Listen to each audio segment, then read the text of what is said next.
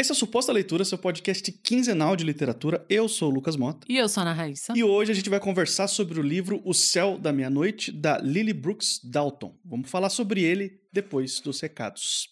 E Raíssa, a gente tem um recado especial hoje, né? A gente tem um convite para fazer para as pessoas. Temos. Quem ouviu outro episódio já sabe, mas se você ainda não escutou, a gente tá lá no Telegram agora. A gente tem um grupo e é aberto, é só entrar, não precisa pedir nem se justificar antes. E tá bem legal, viu? A gente já tá com as discussões lá. O pessoal já tá falando o que anda lendo, o que acha do podcast, dos episódios favoritos, dicas de, de livros e tal. Então, procura a gente. No nosso link, no Linktree, tem o link para esse grupo no, no, Telegram. Só que lembrando que é um grupo spoiler free, assim. A gente vai falar quais são os próximos episódios, o que, que a gente tá pretendendo ler. Então, assim, se você quer saber qual é o próximo livro que a gente vai comentar para se adiantar com a leitura, alguma coisa assim, é lá se você não gosta muito de, de saber, talvez não seja o lugar. Mas a gente sugere que vocês entrem pelo menos para se conhecerem, tá bem legal. A gente agradece o pessoal que já tá lá, tá, tá bem bacana. O link vai estar tá sempre na, na descrição, na, nas nossas páginas. É só clicar. E o nosso segundo recado de hoje é um recado especial, rapidinho, sim, só para não passar em branco. Se você tá ouvindo o podcast na data de lançamento, você tá ouvindo ele no dia 1 de setembro. E no último dia 29 de agosto, que foi domingo passado, que, que aconteceu? Suposta leitura completou três anos, Raiz. Acredita? Eu não sabia! Mentira! Três anos, estamos fazendo aniversário. Ah, me pegou de surpresa também. Caramba, três anos. Parece muito e parece pouco. Pois é, você imaginou que a gente ia ficar três anos fazendo esse negócio aqui. Eu pensei que não ia durar um ano, não. Nossa, nem eu. Tanto pela nossa paciência, né? Internacionalmente conhecidos como pessoas muito pacientes. É. Quanto com a paciência da galera, né? Porque, nossa, obrigada, gente. é isso aí, gente. Parabéns para nós e parabéns para vocês também que estão aí aguentando a gente esse tempo todo. Esperamos continuar mais um monte de anos aí. O tempo que vocês estiverem aguentando, a gente está aqui falando também. E o livro que a gente vai falar hoje é mais um daqueles livros que foram enviados pela tag, a gente acabou lendo e gostando, e é um livro que deu uma certa polêmica entre os leitores e os assinantes da tag, né? Aquela que a gente já discutiu aqui. Aliás, a gente vai retomar essa discussão do o que é ficção científica, né? O que, que seria considerado ou não ficção científica. A gente vai fazer um episódio de recomendação, não de análise, porque a gente quer que vocês leiam. E é um livro que foi lançado no Brasil para a tag, agora Morro Branco já está vendendo, mas foi primeiro exclusivamente para os assinantes. Então é de março desse ano, mas é um livro publicado originalmente em 2016. É da Lily Brooks Dalton. A tradução aqui no Brasil foi da Ana Guadalupe, né? Também para Morro Branco em parceria com a tag. E chama O Céu da Meia-Noite. Vocês devem ter visto no catálogo da Netflix né? A cara lá, não assistam, é péssimo, não vejam, mas o livro é muito bom e a gente vai falar dele aqui. O pessoal tem massacrado muito esse filme, né? Eu não assisti ainda. Cara, é, é aquele tipo de coisa que. Por quê, né? e olha que o pessoal sabe que aqui a gente não tem isso de que ah, é ruim porque não é igual ao livro. As questões são outras, mas hoje a gente vai discutir o livro e não o filme. Deixem o filme morrer. Tá bom.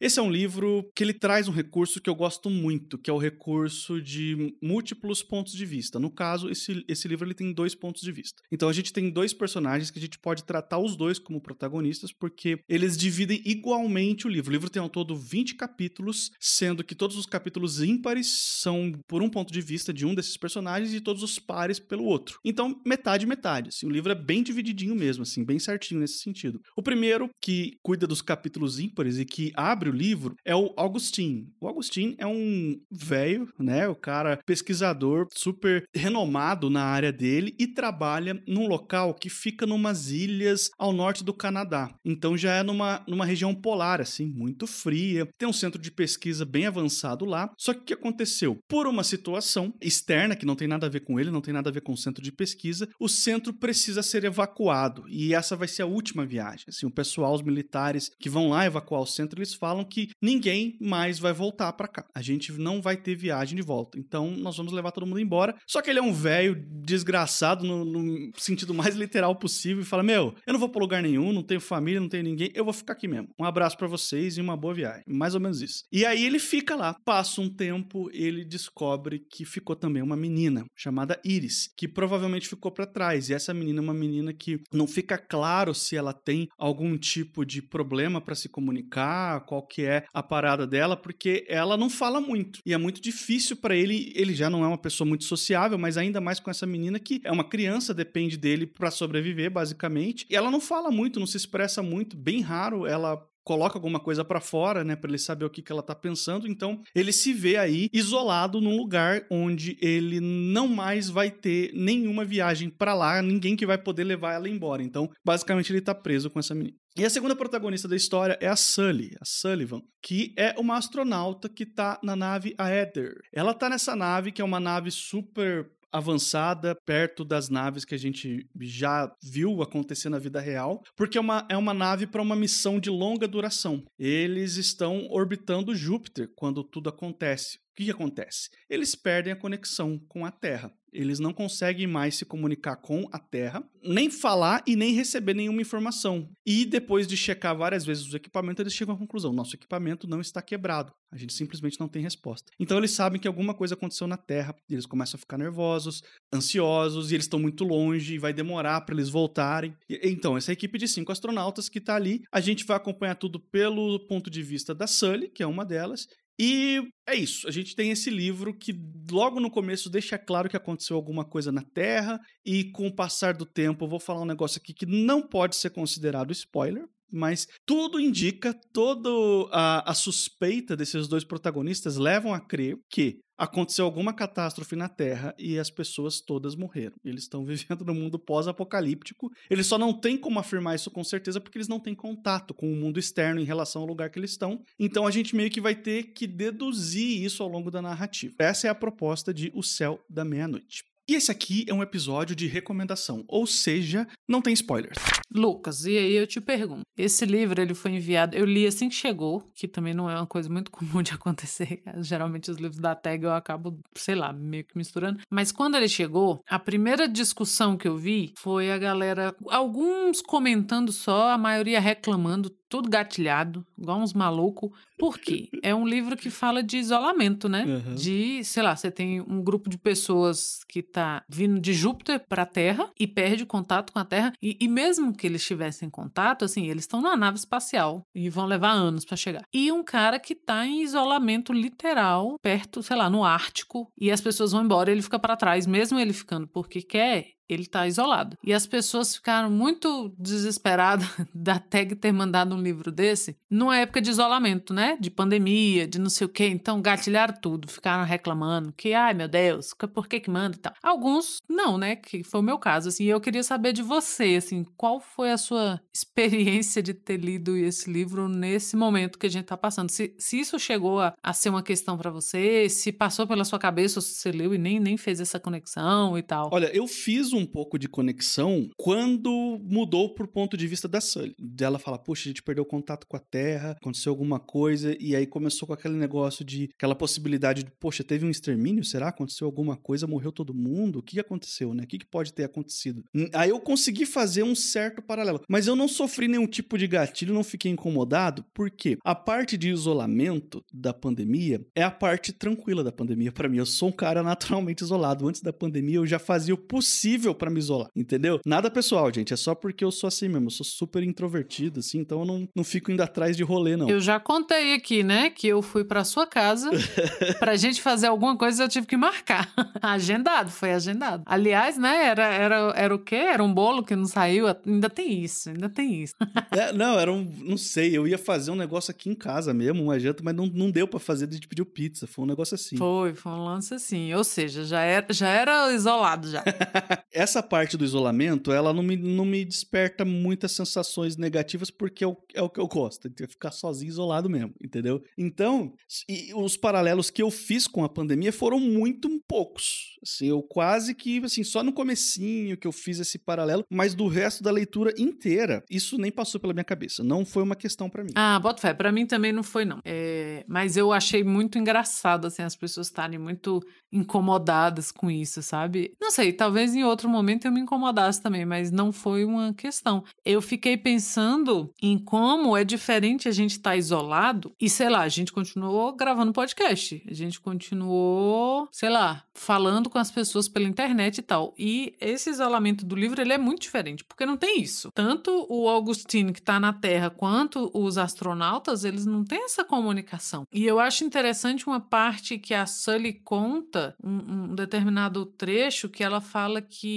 às vezes os astronautas eles meio que se moviam para longe um do outro no sentido de que eles não estavam no mesmo mood, assim, eles não estavam na mesma frequência, porque estavam sentindo muita saudade de casa, estavam com muito medo, né, do que, sei lá, a gente vai conseguir voltar? O mundo acabou? Como é que você volta para o mundo que acabou? E essas coisas. Cara, para uma nave voltar, assim, ela precisa de, de conexão aqui embaixo, né? Tem que ter um preparo, não é assim. Não é os pirocão do, do lado velho da, da Amazon que sobe e desce 15 minutos. É um negócio que está há anos fora da Terra. Então, ela conta que eles estão meio, às vezes, meio desconectados. E aí, mesmo sendo cinco pessoas numa nave, às vezes eles estão sozinhos, cada um tá sozinho. E eu achei isso muito interessante e às vezes não, às vezes eles, não, vamos resolver, a gente vai dar um jeito e trabalha em equipe e tal, mas em outros momentos é como se fosse um movimento meio de maré que leva cada um para um lado e às vezes eles se encontram.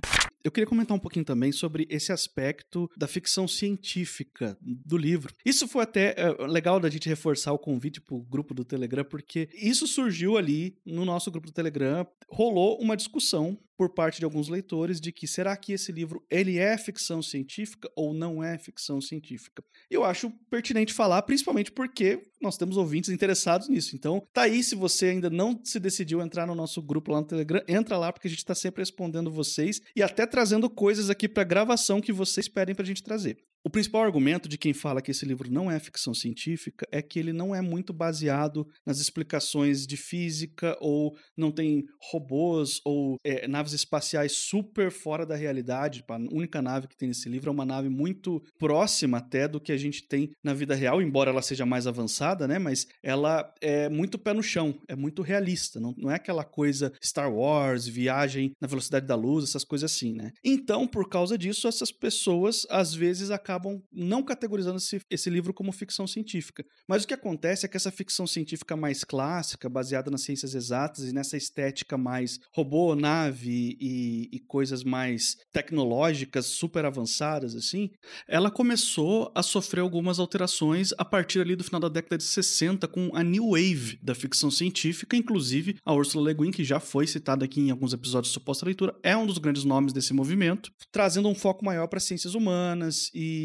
e, esticando um pouco as definições de ficção científica e colaborando muita coisa. E como isso aconteceu no final dos anos 60, tem mais de 50 anos. A ficção científica sofreu muita experimentação e muitos movimentos aconteceram de lá para cá. Só para citar alguns, o próprio Cyberpunk veio logo depois, depois veio o New Weird, enfim. E eu tô resumindo muito aqui, teve muita coisa que aconteceu. Então, usar esse argumento de que ficção científica seria aquela, aquela estética clássica das ciências exatas é talvez até um pouco limitante, assim. A, a ficção científica abrangeu muito mais ao longo do tempo, assim. Então, eu acho que é, é, natural essa confusão, porque aqui no Brasil isso ainda é uma coisa, a ficção científica é uma coisa muito, muito de nicho, então não é um, um, um assunto muito discutido, então é comum a pessoa confundir mesmo, não tem nada demais, só que, é, como a gente está aqui no podcast falando justamente sobre isso, é legal também a gente trazer essa informação de que a ficção científica ela vai muito mais além do que essa estética clássica aí da Era de Ouro, da Era de Prata da ficção científica. Então sim, esse livro ele é ficção científica. E, é, claro, o próprio gênero de pós-apocalipse ele é um subgênero da ficção científica. Então, isso por si só, mesmo que não tenha nenhuma estética específica de tecnologia, nenhuma coisa baseada nas ciências exatas e alguma explicação super científica no texto em si, ainda assim a gente poderia enquadrar ele como ficção científica só por causa do elemento de pós-apocalipse na história, né? É, eu vou levantar uma bola aqui rapidinho do, de uma referência que a gente de, de, referência de discussão que a gente teve quando a gente recebeu, recebeu o André aqui, que a gente falou so, sobre o livro sobre a imortalidade de Rui de Leão, né? No, que é do Machado de Assis e nessa edição da Plutão especificamente, que a gente discutiu isso de da gente não considerar ciências humanas ciências, sabe? E eu acho que não é que, que seja totalmente por isso, mas eu acho que não vem à mente das pessoas que possa ser uma ficção científica, porque quando a gente pensa em ficção científica, a gente pensa em ciências duras, né? Ciências exatas, engenharia e, e essas coisas. Mas ciências humanas são ciências, pessoas. Por favor. Então, quando você traz uma outra discussão você não precisa necessariamente inventar a roda toda vez que você vai fazer um, um livro, assim. É, ah, eu vou falar de viagem no tempo, então essa viagem no tempo tem que ser completamente diferente de qualquer mecanismo de viagem do tempo já criado na literatura. Não precisa necessariamente. Ou então vou, sabe, a gente não tem que estar tá refazendo a ciência toda vez que for falar de ciência de ficção científica. E lembrar um pouquinho também que, que esse tipo de discussão, e não é spoiler quando a gente fala que a discussão que esse livro traz é muito sobre a solidão, e ele usa o fim do mundo, né, o, sei lá, o apocalipse, o que quer que seja que tenha acontecido, para falar de solidão em dois extremos, né, que é um um dos extremos é você estar fora da Terra com recursos que só funcionam se você tiver o apoio da Terra e estar no, sei lá, no Ártico, que é o caso do outro personagem. Mas a discussão é uma discussão de, de humanidade, né? De, de solidão, que tá sempre. Toda vez que a gente tem filmes, né, meio nessa temática, se discute a solidão, assim. Então, não é porque não se reinventou a roda nesse, nesse livro que ele não, não seja ficção científica. Acho que a gente tem que. Mas é o que você falou, Lucas. Eu concordo com tudo, assim. Como é uma coisa muito de nicho, a gente fica muito apegado ao maior, a maior característica, né? Que é a ciência exata e robôs, ou nave espacial, ou viagem no tempo, essas coisas. Mas, né, a gente tem que expandir também o nosso horizonte do que é ciência. É engraçado que em, em vários mercados literários de vários países a gente tem dilemas parecidos. É claro que talvez os Estados Unidos seja onde o, o mercado de ficção científica está mais aquecido, então a discussão está um pouquinho mais avançada lá. Parece que o, o público leitor entende um pouquinho melhor que a ficção científica ela é mais abrangente. Mas é engraçado que eu assisti uma palestra com um cara que é editor lá em Portugal. E uma das perguntas feitas a ele era justamente sobre a recepção do gênero ficção científica no país. E ele fala que ó, é muito nicho, é muito pouco livro que a gente consegue publicar desse gênero, que e quase às vezes tem uns que não vende, sabe? E ele falou assim: ó, se a gente for analisar certas obras, certos livros do Saramago, por exemplo, a gente com certeza vai poder categorizar como ficção científica. Por exemplo, ensaio sobre a cegueira, por várias razões. Só que lá em Portugal, segundo as palavras dele mesmo, ele não é vendido como ficção científica. Eu acho que nem no Brasil, na verdade, ele é vendido como ficção científica, né? Ele é vendido com um outro gênero. Então, por isso ele acaba atingindo um certo público porque eles mesmo os editores sabendo que dá para encaixar na ficção científica, eles não usam isso no marketing, na sinopse, em lugar nenhum, porque uma parte do público leitor acaba se sentindo repelida por um livro simplesmente por ele trazer esse nome que tem um estigma muito grande, um histórico de preconceito aí, enfim, desde as suas origens, né? Mas sobre o livro, Raíssa, sobre o Céu da Meia-Noite, foi uma sugestão sua. Ó, eu vou recapitular aqui vou uma curiosidade de bastidores, como que esse livro chegou na nossa pauta. Raíssa trouxe para mim e falou, ó, esse livro aqui eu queria que você lesse e depois você dissesse se dá para gravar. Tipo, ela não, não pediu para colocar na pauta logo de cara, ela pediu para eu ler e avaliar por quê. Qual, qual que era a sua dúvida, Raíssa, de, de saber se ele ia render ou não o episódio? Porque você ia achar lento, porque você acha tudo lento. Ah, tá. Então não era por causa do livro, era por causa de mim. Era.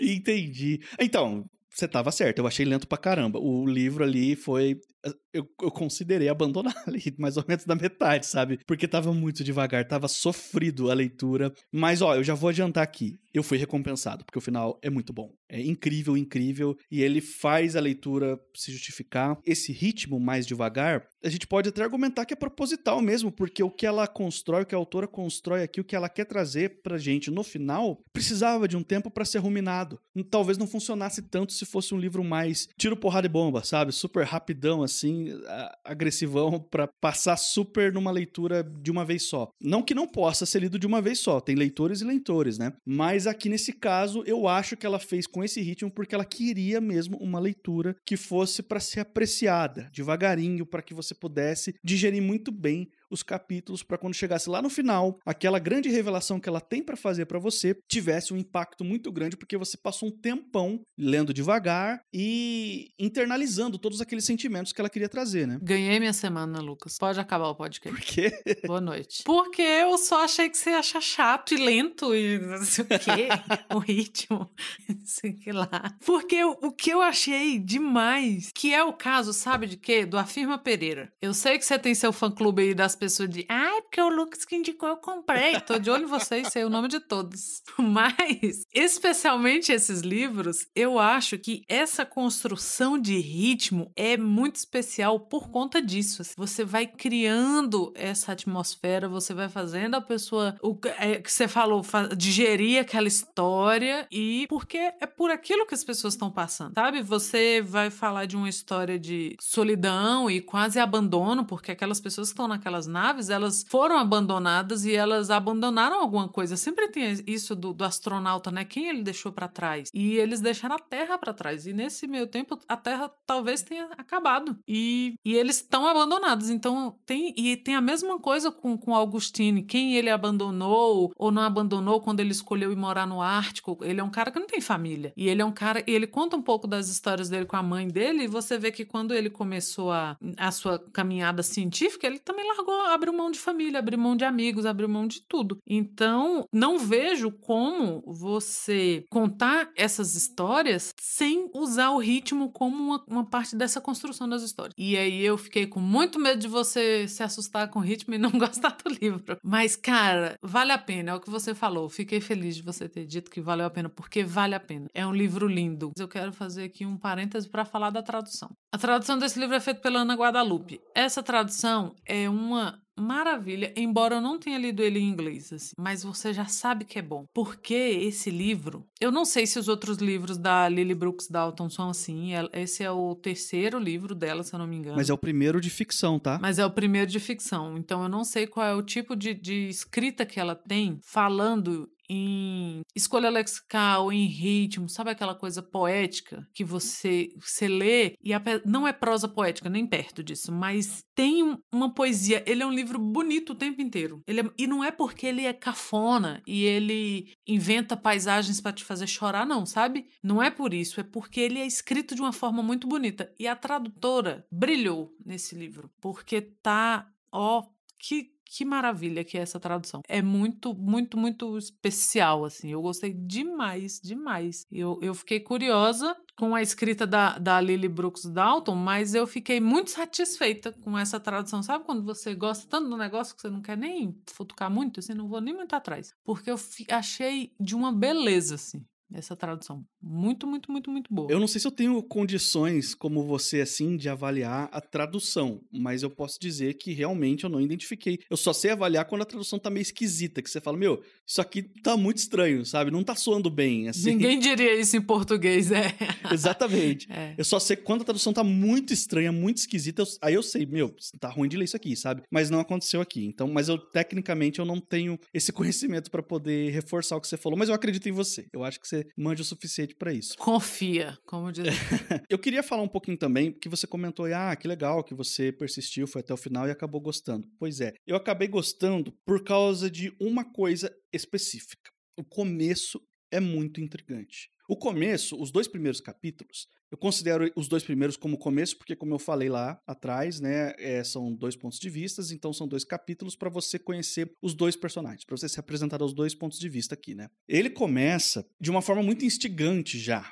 Não, ele não se preocupa em, mostrar o, o, o, grande problema, o grande conflito logo de cara, usar aquelas fórmulas bem, bem de livro super comercial mesmo, de logo no, na primeira página já deixar você arrepiado. N não é isso. Ela vai de outro jeito. Mas terminam esses dois capítulos de um jeito assim: olha, eu acho que eu sei o que aconteceu com a Terra, eu quero ver o que vai acontecer com eles, que estão ambos isolados por razões diferentes e de formas diferentes, né? Mas eu quero saber o que, que vai acontecer. Então, eu me motivei muito a, a insistir, a persistir na leitura para chegar até o final, não porque eu tinha que gravar para o podcast, porque a gente já cancelou livros do podcast, hein? Tem livro que a gente começou a ler e falou, oh, não vai dar, vamos para outra. A gente já a gente faz isso sem dó aqui. Mas eu insisti porque o começo me pegou muito, me fisgou muito muito, eu gostei dessa divisão de pontos de vista. Eu me importei com os dois personagens, embora eles dois sejam pessoas uh, com dilemas morais ali, com questões em seu, em seu passado que a gente pode não aprovar, principalmente o Augustine. O Augustine, assim, a, a Sully, eu ainda consigo compreendê-la um pouco mais e perdoar mais ela em alguns aspectos, mas o Augustine é um velho desgraçado profissional mesmo, no sentido mais literal possível da, da palavra, né? Mais um da série Personagens Horríveis, né? Porque, meu Deus.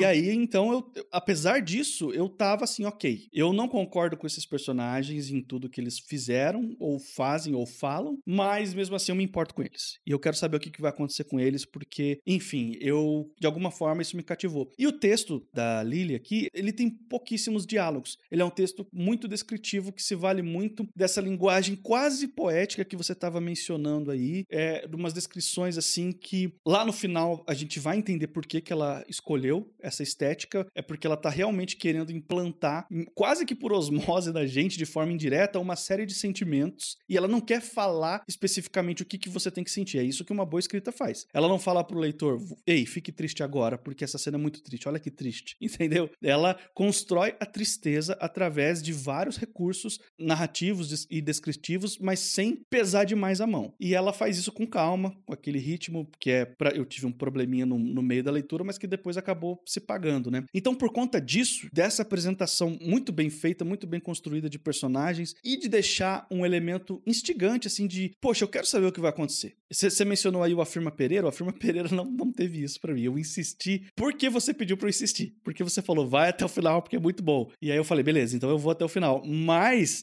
aqui não, aqui eu, eu o, o começo do livro ele me faz uma promessa. Ele, ele diz para mim, ó, vai valer a pena. Segue junto aí, que isso tudo vai se pagar lá na frente, entendeu? Não que o Afirma Pereira não tenha se pagado. Eu falei lá no episódio do Afirma Pereira que eu gostei também do final, achei muito bom. Mas é, são construções diferentes e propostas muito diferentes aqui, né? Apesar de eles terem essa similaridade do ritmo propositalmente ser um pouco mais arrastado. Eu acho que também pode, pode ser um dos fatores que, que levam as pessoas a dizer, ah, será que não é ficção científica ou é?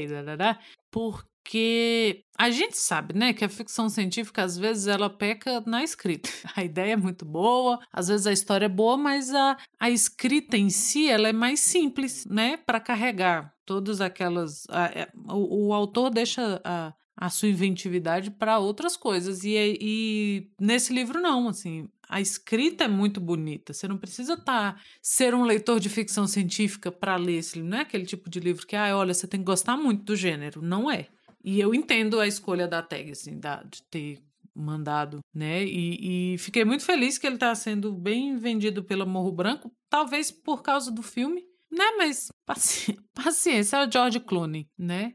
Ah, tem uma entrevista da própria autora que ela disse que estava super empolgada com o filme, porque ela gostava muito do George Clooney, não sei o quê. Fiquei pensando, ó, oh, coitada. Ai, é porque não viu, ela não tinha visto o filme ainda. Porque, meu Deus. Eu vi as pessoas falando do filme antes de ler o livro e eu não tinha me atentado que era o mesmo o, mesmo filme, né? É a mesma obra adaptada. Quando eu li o livro é que eu percebi, ah, é esse o que tá na Netflix. Então eu nem tinha me tocado que era a mesma coisa. É, e pelo visto, né, fiz certo. E, cara, não sei, eu acho que é um, um bom livro para desmistificar a ficção científica para algumas pessoas, né? De que, ai, eu gosto de autoliteratura, eu gosto de literatura, sei lá, mais refinada, ou mais, refinada no sentido de mais trabalhada, sei lá, uma linguagem diferente, qualquer coisa do tipo, assim.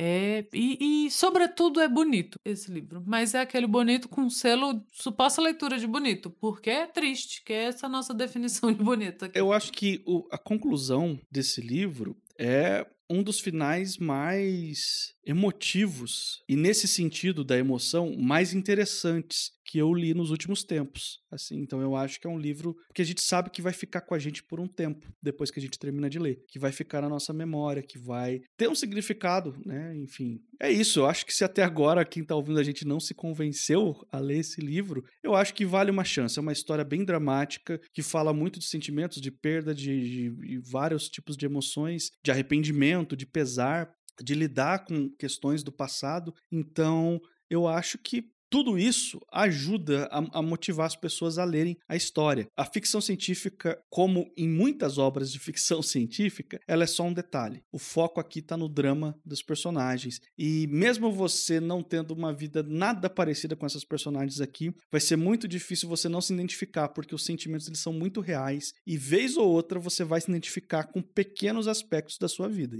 É isso, gente. Estamos chegando ao final aqui de mais um podcast. Se por um acaso esse aqui é o primeiro suposta leitura que você está ouvindo, eu quero te lembrar que esse aqui é um podcast quinzenal. A cada duas semanas, sempre às quartas-feiras, sai um episódio novo falando sobre literatura. Não se esquece de assinar o nosso feed no aplicativo de podcast da sua preferência. A gente está em todos, incluindo o Spotify. Estamos também nas redes sociais, então se você quer encontrar a gente no Twitter, no Instagram e no Telegram, o nosso link das redes sociais estão sempre por aqui. É só procurar por suposta leitura. Se você quiser mandar um e-mail pra gente, é supostaleitura.gmail.com. Eu sou o Lucas Mota, você vai me encontrar no Twitter e no Instagram, no arroba mrlucasmota. E eu sou a Ana Raíssa, eu também tô lá no Twitter, é arroba Ana Raíssa, tudo junto com dois N's, dois R's e dois S's. Daqui duas semanas estamos de volta.